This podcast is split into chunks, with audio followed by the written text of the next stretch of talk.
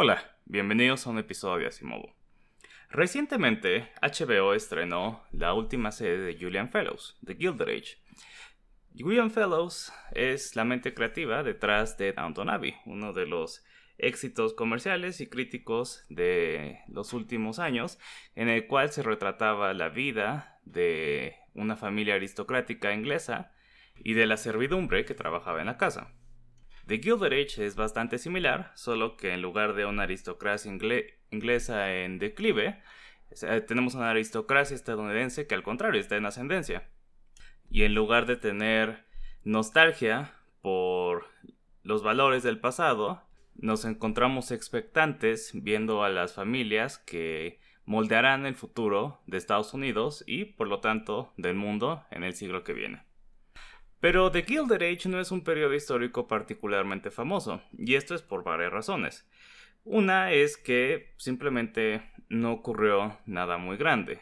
La Gilded Age está entre la guerra civil y la era progresista. En la guerra civil, pues ocurrió la guerra civil, y en la guerra progresista ocurrió la Primera Guerra Mundial. Y tienen grandes presidentes que acompañan estos periodos.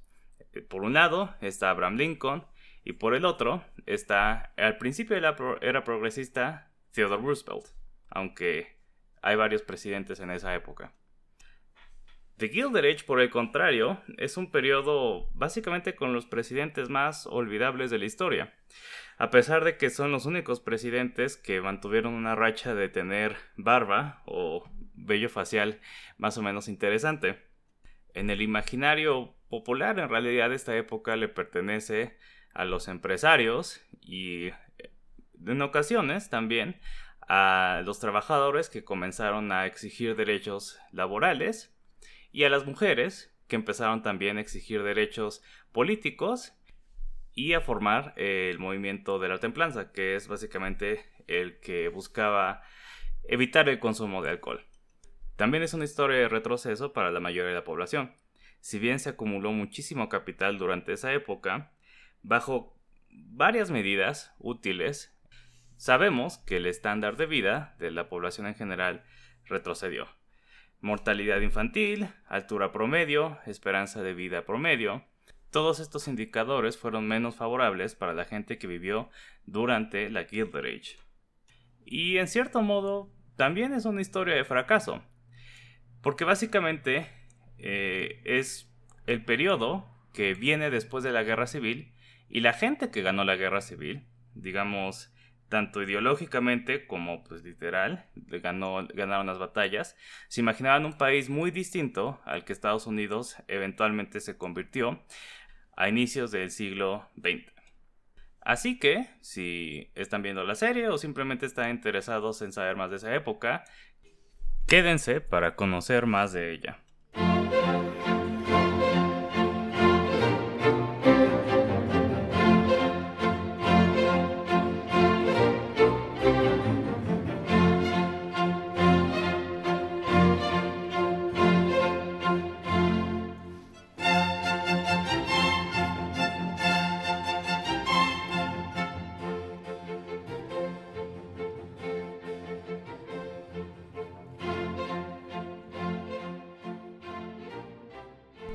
Entonces, para comenzar voy a hablar un poco de cómo es visto por lo general este periodo conocido como The Gilded Age. Por lo general se entiende desde dos puntos de vista. El primero es el que viene de la teoría de la modernización que se trató de aplicar por parte de los historiadores eh, durante la mitad más o menos del siglo XX, eh, que es ver el crecimiento de Estados Unidos, del del capital estadounidense como un progreso lineal. Y entonces este periodo, la Gilded Age, es un, este, un salto hacia, mejor, este, hacia una mejor posición. Pero como, como es sabido que es un periodo con mucha corrupción, que es un periodo eh, de hecho bastante precario para mucha gente, eh, es como un mal necesario. Y de este esta visión aplana mucho de los conflictos muy reales que existían entre clases en ese entonces además de los conflictos raciales que había, además de, la xenofobia que había hacia los inmigrantes este, de Irlanda, hacia los inmigrantes italianos que empezaron a llegar eh, masivamente a Estados Unidos. Y sobre todo pinta a los empresarios como básicamente emprendedores eh, que gracias a su capacidad de tomar riesgos construyen eh, la maquinaria industrial y capitalista que hace que Estados Unidos tome forma, ¿no? Ahora, desde el nombre Gilded Age, que viene de una novela de Mark Twain, donde básicamente se retrata la corrupción enorme que había en ese entonces y por eso Gilded. Gilded quiere decir algo que está hecho para parecer dorado, pero no es de oro. Y también se conservan conceptos como los robber barons, que literalmente se traduce como los eh, varones ladrones, que se refiere a, pues básicamente el grupo de banqueros y, e industrialistas que se volvieron muy ricos en esa época, pero se entendía que era gracias a la corrupción y gracias a prácticas laborales bastante cuestionables. ¿Por qué perduran estas ideas y estos nombres? Básicamente porque la primera vez que se hace un, eh, un esfuerzo por periodizar eh, esta etapa ocurre durante los 1920, después de la era progresista, y se, se ve como un contraste a negativo, ¿no? Como la parte mala que tenía que pasar antes de que las reformas progresistas entraran e hicieran más próspero al país para todos. Entonces, para entender cómo llegamos a esto, quiero hablar antes de los periodos, o de más bien los eventos históricos que nos llevaron a esto. Ahora, depende de a quién le pregunten eh, cuándo fue la dorada, pero por lo general se toma como de 1877 a 1896 pero uno puede tomarlo algunos años antes o algunos años después con buenos argumentos en realidad. Entonces, empecemos unos 30 años después del inicio que ahorita di, de 1877 a 1847, que es la guerra entre México y Estados Unidos. Como probablemente saben, la principal consecuencia de esta intervención fue la pérdida de territorio por parte mexicano y la ganancia de ese territorio eh, por parte de Estados Unidos. Territorio que básicamente junto con eh, un acuerdo que hicieron con Gran Bretaña para tener Oregon, que es como la parte norte de, del oeste, hacen que Estados Unidos complete su conquista de, del continente. Eh, from sea to shining sea, le decía, ¿no? Un, este, imperio de libertad que fuera de mar a mar. Pero hay un problema con tanto territorio ganado. Y es un problema que se dejaba ver desde antes. Y de hecho esta guerra antes de que empezara no era totalmente popular. Y es que con la ganancia de tanto territorio, el equilibrio entre estados del norte y estados del sur se iba a romper. El equilibrio político que habían alcanzado. Básicamente, eh, una mitad estaba mucho más poblada y tenía más poder eh, económico y mercantil. Y la otra, a pesar de tener menos población y por lo tanto menos representación en el Congreso, tenía mucha representación en la rama judicial y también en la rama ejecutiva del gobierno. Y habían alcanzado un entendimiento de entre ellos. A pesar de que siempre hubo cierta sospecha de una parte hacia la otra como que podían vivir con eso. Pero una vez que se hacen con los territorios nuevos está la pregunta de, pues, ¿qué van a hacer estos? Eventualmente van a ser estados. Pero la pregunta es, ¿van a ser libres o van a ser esclavos? Y, de nuevo, se ha llegado a un acuerdo, pero, pues, nadie creía que, o nadie estaba totalmente de acuerdo con usar los acuerdos del pasado para determinar eh, los estados en el futuro. Y esa va a ser la tensión de todos los 1850s. Va a crecer muy rápidamente porque básicamente cualquier ventaja que ganara un lado, el otro lo veía como una amenaza enorme. Y sobre todo, ambos veían a ese nuevo territorio como el lugar donde expandirían su forma de vida, sobre todo donde encontrarían ellos mismos oportunidades. Entonces una persona del norte no quería ir a vivir un estado esclavo por una cantidad de razones. Porque no quería competir con la labor esclava, que por lo general era lo más importante, porque simplemente le parecía aborrecible la idea de la esclavitud, que no era tan común, y otra que tampoco era tan común, eh, pero que sí existía, que simplemente no quería vivir donde también hubiera gente negra. Y tanta es la inestabilidad política que básicamente el sistema de partidos que había en ese entonces es reemplazado. El partido Whig, que era eh, más norteño, más de los intereses industriales, más anti-esclavitud, pero no necesariamente abolicionista. De hecho, muy tímido en el sentido del abolicionismo, y toma su lugar el Partido Republicano, que es más abiertamente anti-expansión de la esclavitud, que era el tema del momento para la gente, sobre todo del norte, evitar que el sistema esclavista se extienda a los territorios nuevos, a donde probablemente les gustaría emigrar. Y en muy poco tiempo eh, ganan su primera presidencia, en 1860, Abraham Lincoln es el primer presidente republicano, y como respuesta a esto, los estados del sur deciden que su modo de vida está bajo peligro mortal y deciden separarse. Y esto es el inicio de la guerra civil. Eh, inicialmente es una guerra que el norte, la Unión, lucha para preservar precisamente a esa unión. Eh, Lincoln abiertamente decía que su fin no era abolir la esclavitud, sino preservar la unión. Preservar la unión es como la máxima de la primera mitad de la guerra civil. Eventualmente por varias razones, sobre todo por, en primer lugar porque se dan cuenta que para poder ganar la guerra era necesario quitarle a los esclavos a los estados del sur, porque eso iba a colapsar su economía y su capacidad de pelear. También porque una vez en el sur, estando ahí, mucha gente, muchos soldados se dieron cuenta de lo que estaba pasando, de lo que era la realidad de la esclavitud, y se radicalizaron, y porque una vez estando en el sur y tomando eh, a los esclavos como confiscaciones de propiedad en la guerra, estos mismos esclavos empezarían a tratar de meterse al ejército de la Unión y pelear por su propia libertad. Entonces, eventualmente, la guerra se convierte en una guerra por abolir la esclavitud. Ahora esta no fue una pequeña guerra por muertes, nada más es la más grande del siglo XIX. Y, con el fin de poder proseguir la guerra, el gobierno federal consiguió una cantidad sin precedentes de poder. Poderes que una vez terminada la guerra iban a servir, en la opinión de algunos, para reconstruir el país a su imagen, a como creían que debía de ser. Sin embargo, la coalición que representaba la Unión no era homogénea.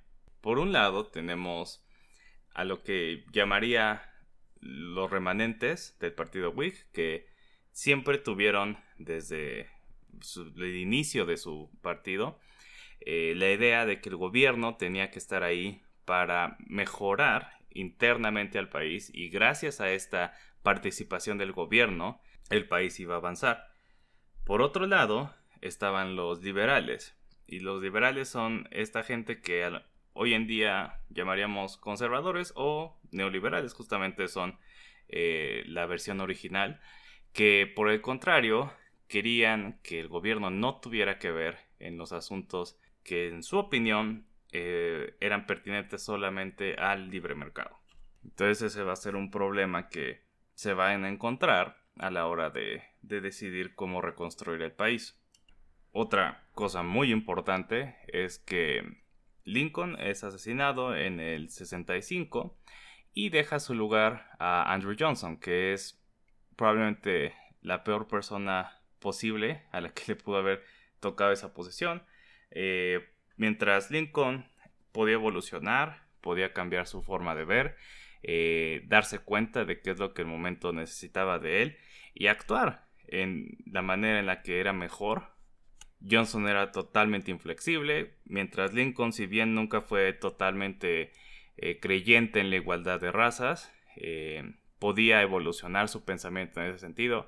Johnson era totalmente racista y probablemente su peor cualidad, su peor característica era que tenía un ego dañado y actuaba eh, reaccionaba todo el tiempo tratando de proteger su imagen o protegerse a sí mismo. Entonces era paranoico, creían que todo el mundo estaba en contra de él.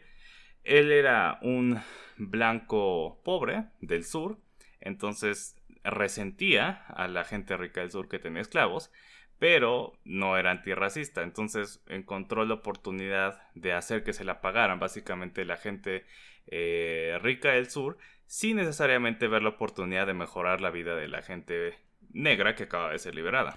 Ahora, ¿cómo se habría visto una reconstrucción bien lograda? Bueno, en su libro The Republic for Which It Stands, eh, Richard White dice que básicamente lo que querían lograr era que en todo el territorio que estaba por ser eh, poblado, eh, lo que querían era reproducir las condiciones que había en el Midwest. Específicamente él dice que es hacer Springfields en todo el país. Entonces, ¿qué era Springfield? Springfield era una ciudad en Illinois, una ciudad pequeña, eh, no era una ciudad industrializada muy grande como Nueva York, por ejemplo, pero tenía esta particularidad. Básicamente, la gente que vivía en Springfield y hacía sus casas en Springfield lograba construir un patrimonio muy digno a pesar de lo a pesar de su posición social. Entonces, había profesionistas como Lincoln, que era la persona más rica de Springfield, pero su patrimonio y su posición era mucho más grande que la que tendría una persona que era un trabajador manual. Básicamente, el sueño estadounidense, el sueño americano para ellos era que trabajaras durante un momento y que con el trabajo, con tu paga, que es algo nuevo en la eh, en la ideología estadounidense, pudieras juntar un patrimonio, hacer una casa de la cual pudieras, con la cual pudieras tú subsistir y armar una vida decente el resto de tu vida y básicamente ser más o menos autosuficiente a partir de ese entonces. Y de nuevo, lo importante era que este modelo lograba cierta igualdad. Y básicamente era lo que les importaba, porque querían evitar las dos clases que ellos consideran peligrosas, los muy ricos y los muy pobres. Los muy ricos, que gracias a su poder económico podían influir de manera exagerada en la política, y los muy pobres, que por su necesidad y por su desesperación podían, en conjunto, eh, ser liderados por un demagogo. Irónicamente, la desigualdad durante la Gilded Age es de las más grandes que ha vivido Estados Unidos, y a eso vamos a ir. Pero para lograr un país de Springfields, de nuevo, tenían que usarse una gran cantidad de recursos y el poder nuevo que había encontrado el gobierno federal. Y sería incluso más grande la inversión y más fuerte la posición del gobierno si es que también se quería hacer este modelo para la gente negra que recién había sido liberada, que también era la posición que tenían los republicanos más radicales. Y precisamente la disputa por lograr esto o no es lo que hace que más bien el poder del gobierno se vaya a construir grandes industrias que beneficiarían principalmente a unos pocos en lugar de a la población en general. Básicamente, el problema de lo que se iba a hacer con el territorio que viene desde la guerra con México se resuelve de manera desfavorable para la mayoría de la población y en beneficio de unos cuantos. La reconstrucción en realidad tuvo dos periodos. El primero es la reconstrucción presidencial, que es este periodo en el que Andrew Johnson tuvo unos dos años de hacer una reconstrucción a su manera. Básicamente aprovecha para que toda esa gente que lo veía como menos en el surf, tuviera que ir a rogarle, a pedir perdón, pero sobre todo se trató de asegurar que los derechos políticos que exigía la gente negra en el sur no fueran considerados. Básicamente era restablecer el status quo que había entre las dos razas, pero sin esclavitud. Después hay un periodo muy importante, que es el periodo de la reconstrucción eh, congresional, que es el periodo más radical en la, en la historia de la reconstrucción, que es cuando se, se hacen la catorceava y la quinceava enmienda, que básicamente le dan, aseguran de manera constitucional los derechos políticos para toda la gente sin importar la raza. y establecen la ciudadanía por nacimiento, que es súper importante porque un eje de ataque contra la, los derechos de la gente negra era decir que no puedan ser ciudadanos, pero gracias a la quinceava enmienda se aseguran que toda la gente nacida en Estados Unidos tendría derechos eh, de ciudadano. Ahora, el éxito de esta legislación dependía mucho del hecho de que el sur estaba ocupado militarmente. Por esta eh, ocupación y con los logros de la reconstrucción radical se logra el periodo eh, en el que más eh, representación política tiene la gente negra en el gobierno de Estados Unidos y que de hecho no se volvería a ver hasta mucho tiempo después. Congresos estatales, gubernaturas estatales, todas estas tendrían una cantidad de gente negra que no volvería a ver sino hasta básicamente los 2000. Obviamente esto representa una amenaza súper grande para, eh, para el status quo y hay una reacción y una reacción muy violenta eh, de terrorismo doméstico que sería el primer clan. El primer clan básicamente lo que quiere hacer es usar la violencia para demostrar que la gente negra no es capaz de ser ciudadana. Y esto eh, pues, se expresa de maneras muy sádicas y bastante crudas como violencia sexual, tanto hacia hombres como hacia mujeres, y ataques muy a vista de otra gente y de las familias mismas para que quedara claro el mensaje de que no podían de que no podían ser parte de la ciudadanía, que no podían protegerse a sí mismos, por lo tanto no eran dignos de los derechos de la ciudadanía.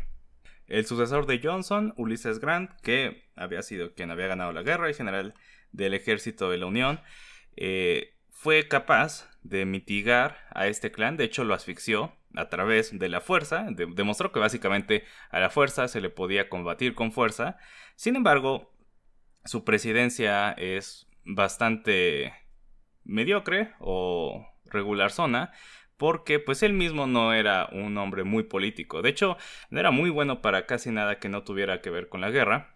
Y durante su periodo hubo muchos ejemplos de corrupción. Hubo también eh, una expansión hacia el oeste que no pudo controlar, eh, sobre todo gracias a la implementación del tren eh, transcontinental, el ferrocarril transcontinental, que básicamente hizo que la gente pudiera eh, colonizar todo el territorio que faltaba con una rapidez vertiginosa. Tomó decisión tras decisión que socavaban las enmiendas de, que daban derechos iguales a todas las razas. O sea, el, el sur se dio cuenta que podía legislar de manera más escondida, de manera menos obvia, la discriminación hacia la gente negra y por eso no volvería a ver la cantidad de representación negra en los gobiernos estatales eh, hasta dentro de mucho tiempo después. Entonces, rápidamente con la presidencia de Grant, que en algunas ocasiones la pueden considerar ya dentro de la Gilded Age, eh, en otras ocasiones es el último presidente antes de la Gilded Age, pero sin duda es durante su presidencia eh, cuando podemos ver como los orígenes. Entonces, hablaba ahorita del ferrocarril transcontinental. Ferrocarril transcontinental no era una necesidad importantísima. De hecho, seguía siendo más fácil eh, ir hasta Panamá para llegar a California y transportar mercancía. El ferrocarril transcontinental no era muy bueno para transportar este, muchas mercancías y de hecho solo era bueno para transportar gente. Pero era una necesidad de guerra porque eh, había simpatías confederadas en el sur de California y entonces eh, había un temor de perder California y California era un estado que no se podía permitir la Unión perder. Entonces subsidia la creación del ferrocarril transcontinental, de varios ferrocarriles transcontinentales, pero la guerra acaba antes de que sea completado. Pero había tantos intereses ya, eh, sobre todo banqueros, en el en la construcción del ferrocarril que era literalmente too big to fail. Era como los bancos, ¿no? De la crisis del 2008. No podían fallar porque iba a, hacer, eh, a tener un shock muy fuerte en la economía. Entonces, eh, los ferrocarriles son continuados. ¿Y qué pasa? Que si tomó 200 años asentar poblaciones a través de lo que era las 13 colonias y la compra de Luisiana, tardaría nada más una generación asentar poblaciones en el resto del continente.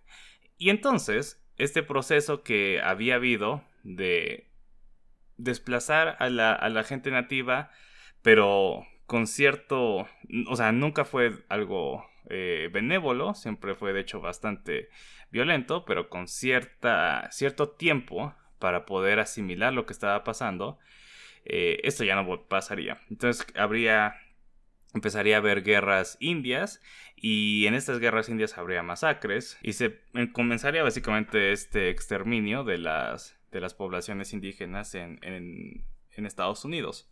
Ahora, eh, el gobierno de Estados Unidos para ese entonces no funcionaba como, como actualmente lo podemos entender, ¿no? Que hay ciertas cosas que hace, ¿no? Como tener bomberos o este construir canales, construir presas, eh, carreteras, lo que sea, sino que todo se hacía por comisión. Entonces, se podrá imaginar que esto era terreno muy fértil para la corrupción, porque estos contratos eran súper lucrativos y había una cultura de conocerse eh, la gente que trabajaba en la industria y la gente del gobierno entre ellos como amigos. El amigo tal que estaba en el gobierno veía por los intereses del amigo tal que estaba en la industria y le iba a dar contratos. La persona en la industria le iba a dar información confidencial para que pudiera eh, hacer compras en, en la bolsa. Y de hecho, la corrupción era tal que no había nunca la necesidad de hacer sobornos. O sea, un soborno era una falla en, el sistema. Porque tenía que darse por entendido que los que se protegían entre ellos. Si tenías que dar un soborno era porque no confiabas de la otra persona. Y Grant, siendo él mismo no muy políticamente hábil, no, no hizo nada para detener ese sistema. Pero hay que entender que no era popular el, el sistema entre la gente normal pero de hecho tampoco era popular la idea de que había gente que invertía fortunas para hacerlas cada vez más grandes, porque no era gente que trabajara. Eh, la base política del Partido Republicano era esta idea de la labor libre como la mejor forma de producir para uno mismo y para eh, hacer crecer al país. Pero los empresarios, los, banqueros, etc., no participaban en la labor libre. Su participación económica era de tomar riesgos. Y de hecho, en realidad no tomaban tanto riesgos, sino que usaban su influencia en el gobierno para asegurar que sus inversiones eh, fueran seguras. De hecho, es bastante racional y normal. La gente no toma riesgos. Era más bien parte de lo que vendían que ellos hacían.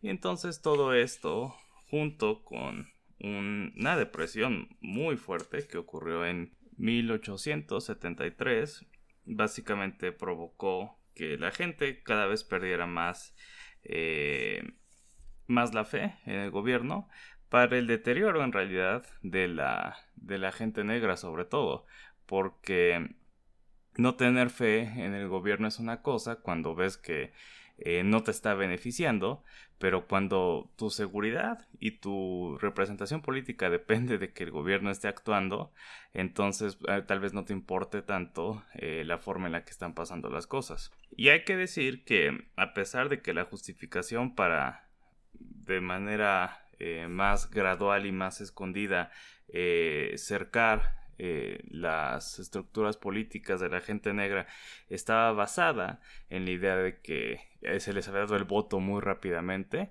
y de que la gente que estaba obteniendo el poder ahora eran o gente sin educación, gente que le llaman los carpetbaggers, que eran eh, los que iban del norte al sur para tratar de ayudar a la gente simplemente con las primeras escuelas públicas que empezaron a ver em, o a través del Freedmen's Bureau que era esta oficina que se encargaba de eh, repartir los servicios del gobierno que le estaba dando a los, a los libertos y también estaban los llamados Scalaways que eran la gente blanca del sur que se estaba dedicando a la causa negra, básicamente. Entonces, es la justificación de las élites que antes eran esclavistas era decir que todos estos grupos eran corruptos, estaban, incluso a veces, si los, los más cínicos o tal vez los los menos abiertamente racistas decían que era eh, sin saber o sin querer, simplemente era gente sin preparación o, que estaba aprovechándose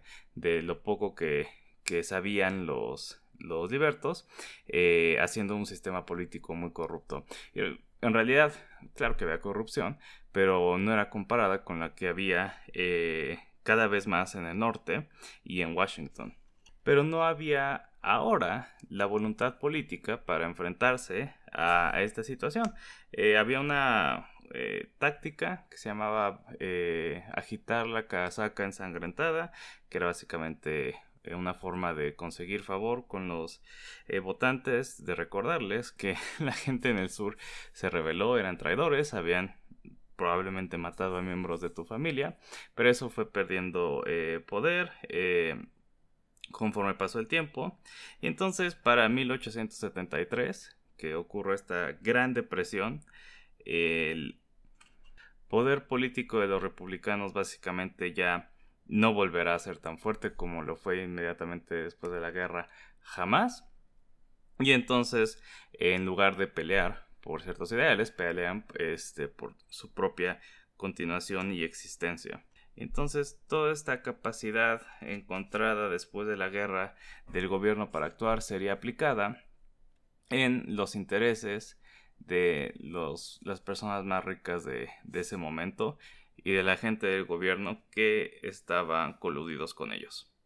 Eh, pero claro, que la gente no se había quedado cruzada de brazos o por lo menos no simplemente recibía estas calamidades eh, desde la presidencia de Grant empezó a haber un énfasis en la llamada Civil Service Reform, que era eh, una idea de cambiar la forma en la que el gobierno hacía sus, obras y la forma en la que escogía a quienes iba a emplear para evitar este tipo de este, este tipo de corrupción.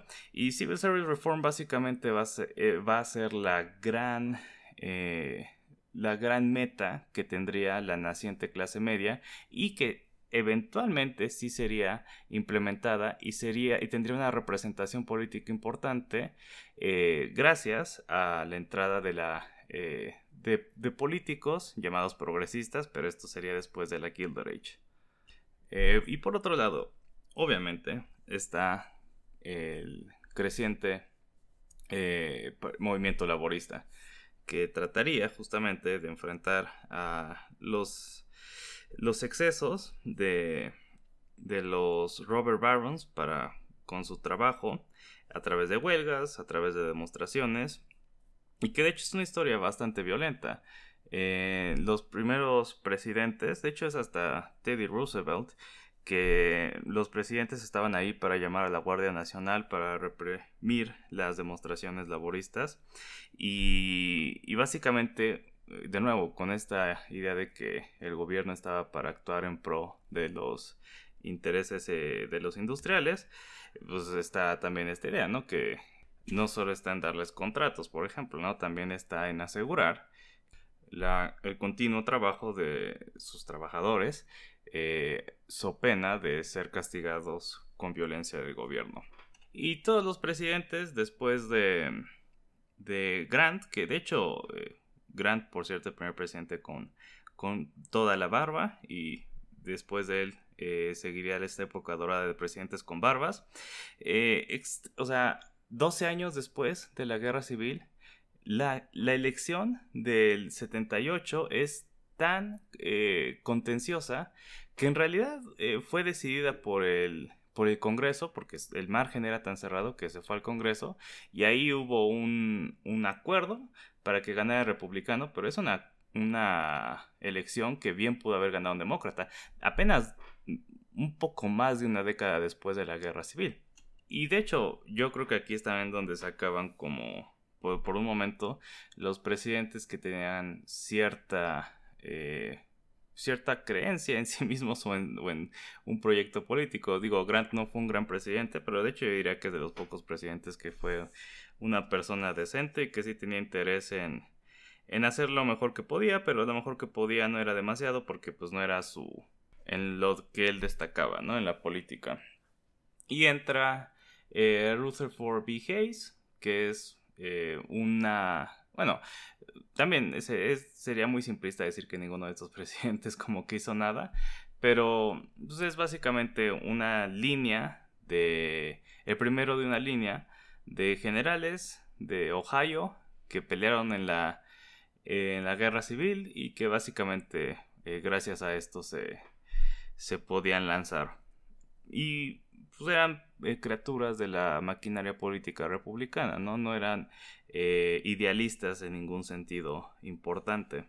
Y en realidad ninguno hizo mucho para contrarrestar eh, lo del pánico de 1873. El pánico de, 1873 fue como básicamente la Gran Depresión sin que hubiera habido un New Deal después. O sea, pues, en la Gran Depresión se va todo al diablo, pero eh, gracias a, ciertos movimientos eh, políticos que ya estaban tomando forma en, la realidad política de Estados Unidos, como eh, con el movimiento laborista, existe esta idea keynesiana de la economía de que el gobierno tenía que intervenir para corregir lo que había pasado.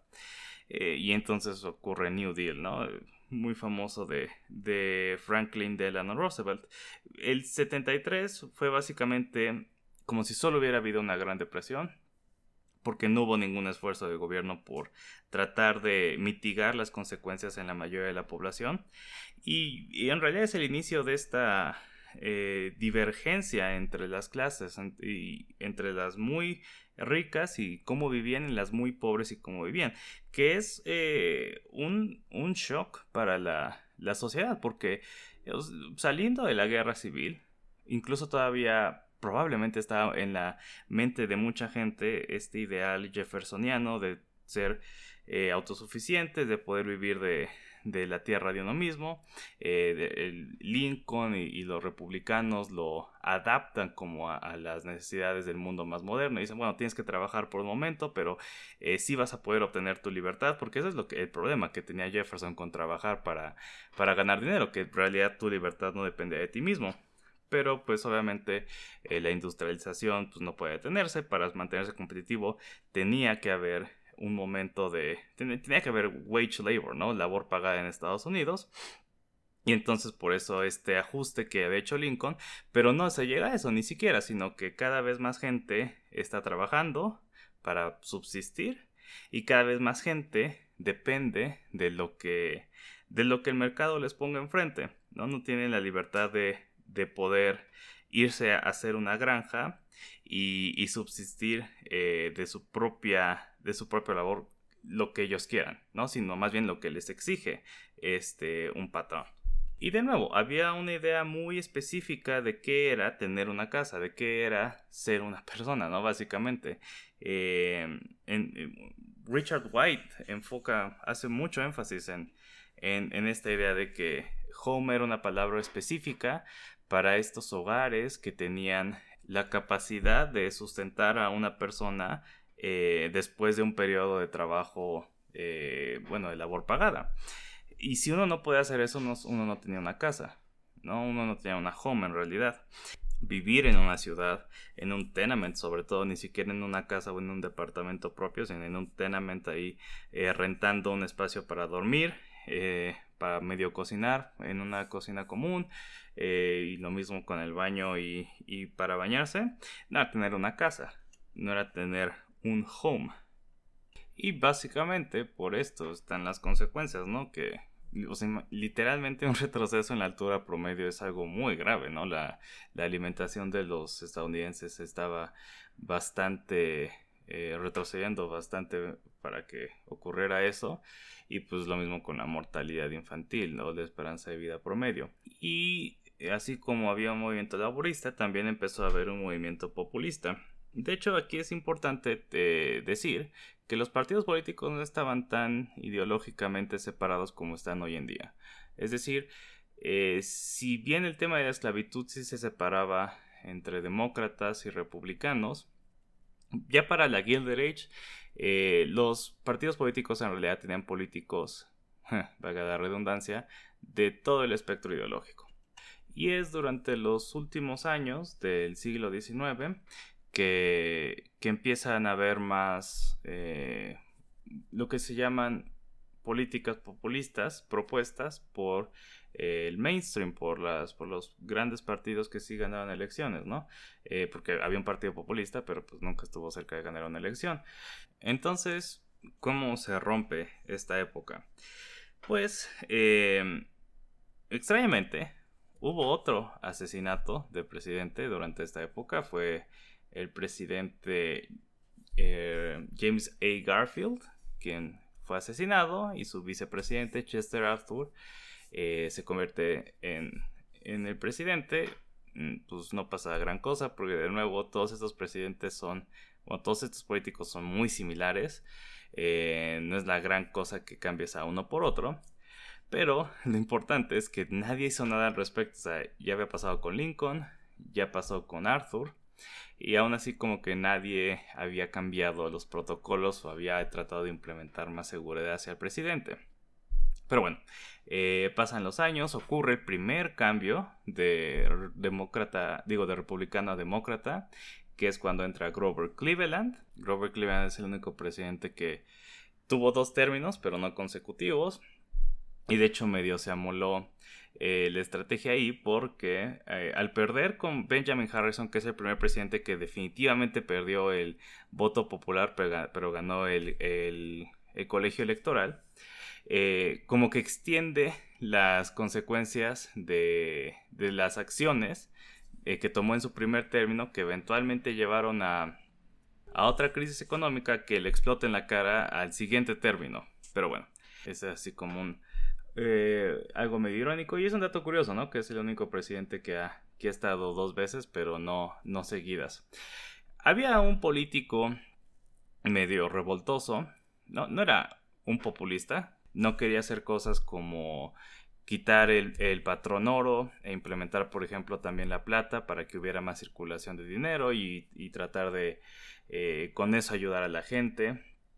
No, no era súper radical con con la política laborista, pero sí creía mucho en esta llamada Civil Service Reform, ¿no? Sí creía que había que cambiar la forma en la que los, las posiciones en el gobierno se, se llenaban. Y pues básicamente ahí estaba molestando a la gente que no quería que pasara eso o que veía que simplemente lo veía como un alborotador. Entonces le dan la posición de vicepresidente precisamente para que tenga no esté cerca del poder, ¿no? Es como el lugar más seguro si quieres que alguien no esté eh, cerca de tomar de la toma de decisiones. Y entonces este político se vuelve el eh, vicepresidente, el candidato vicepresidente de William McKinley. McKinley no es nada radical, sí ve un poco la necesidad de cambio en, la forma en la que eh, funciona el gobierno, pero es una opción mucho más segura, ¿no? Pero McKinley, eh, recuerdan lo que les había dicho, que nadie había hecho ningún tipo de protocolo de seguridad para el presidente, también es asesinado. Y precisamente por la Civil Service Reform, porque había un tipo que quería ser este que quería ser eh, cónsul de Francia o embajador en Francia y pues estaba ahí trabajando, tenía una posición medio chafa dentro del Partido Republicano, pero estaba convencido de que se la merecía. Y pues fue a matar a McKinley. Y entonces su vicepresidente se convierte en el presidente. De hecho, en el presidente más joven en, tomar este, posesión. Eh, no el más joven en haber sido electo, porque el más joven en haber sido electo fue John Kennedy, pero sí el más joven en tomar posesión. Y es Teddy Roosevelt. Y entonces, Roosevelt no es una figura, Teddy Roosevelt, no es una figura tan grande como un presidente tan importante, diría yo, como Lincoln o como Franklin Delano Roosevelt, por ejemplo. O sea, ellos dos sí moldearon mucho más la presidencia y la política de su tiempo. Teddy Roosevelt más bien representaba eh, a una clase media que estaba tomando cada vez más eh, poder y decisiones eh, en el gobierno. Aunque, claro, que eso es suficiente para ponerlo en, un lugar bastante importante, porque él es quien comienza las reformas de la era progresista. Yo diría que muy importantemente está esta idea de que si se te van a huelga tus empleados, arréglate con ellos y pues tú vas a negociar con ellos. Nosotros no te vamos a asegurar que nosotros vamos a romperte la huelga para que puedas seguir produciendo, ¿no? Eso ya es una diferencia muy importante, ¿no? Pero bueno, Finalmente llegamos a donde acaba la llamada Gilded Age. Creo que es importante tomar en cuenta como la visión global de lo que estaba pasando en Estados Unidos porque sí, obviamente si nos quedamos en Nueva York o en el noreste de Estados Unidos, pues, pues tendremos una visión algo positiva, digamos, de lo que fue este periodo, pero como les digo, fue un tiempo bastante eh, difícil para la mayoría de la población. O sea, para la gente negra que vive en el sur, que lentamente vio sus derechos que se habían ganado eh, por una guerra, lentamente desaparecer. Para los nativos eh, americanos, que en realidad no eran estadounidenses porque eran reconocidos como miembros de otros países que estaban ahí dentro de Estados Unidos, que vieron esos países, esas naciones desaparecer. Y para la gente blanca que no estaba particularmente acomodada, que básicamente le cambiaron por completo el sueño americano y tuvo que demandar cambios que le aseguraran que su posición ahora como empleado, básicamente toda su vida, fuera digna y aceptable para hacer este trueque entre ser autosuficiente y tener verdadera libertad a ser empleado pero eh, lo suficientemente seguro y acomodado para que valiera la pena. Creo que hace falta otro episodio para hablar del rol de las mujeres en todo esto, sobre todo eh, porque es cuando empieza la, eh, la, época de las sufragistas y también, como les digo, el, el movimiento de la templanza. De hecho, con tan pocos presidentes o políticos verdaderamente notables en esta época eh, son gente como Francis Willard o Ida B. Wells, que son periodistas o activistas que realmente representan lo más conocido de la política de esta época. Entonces le dedicaré otro episodio en específico a estos temas. Pero eso es todo por este capítulo aunque seguiremos bastante interesados en la historia de Estados Unidos y sobre todo en las visiones cambiantes que tuvo a través de todos los años, desde que se independizó hasta hoy en día. Gracias por escuchar.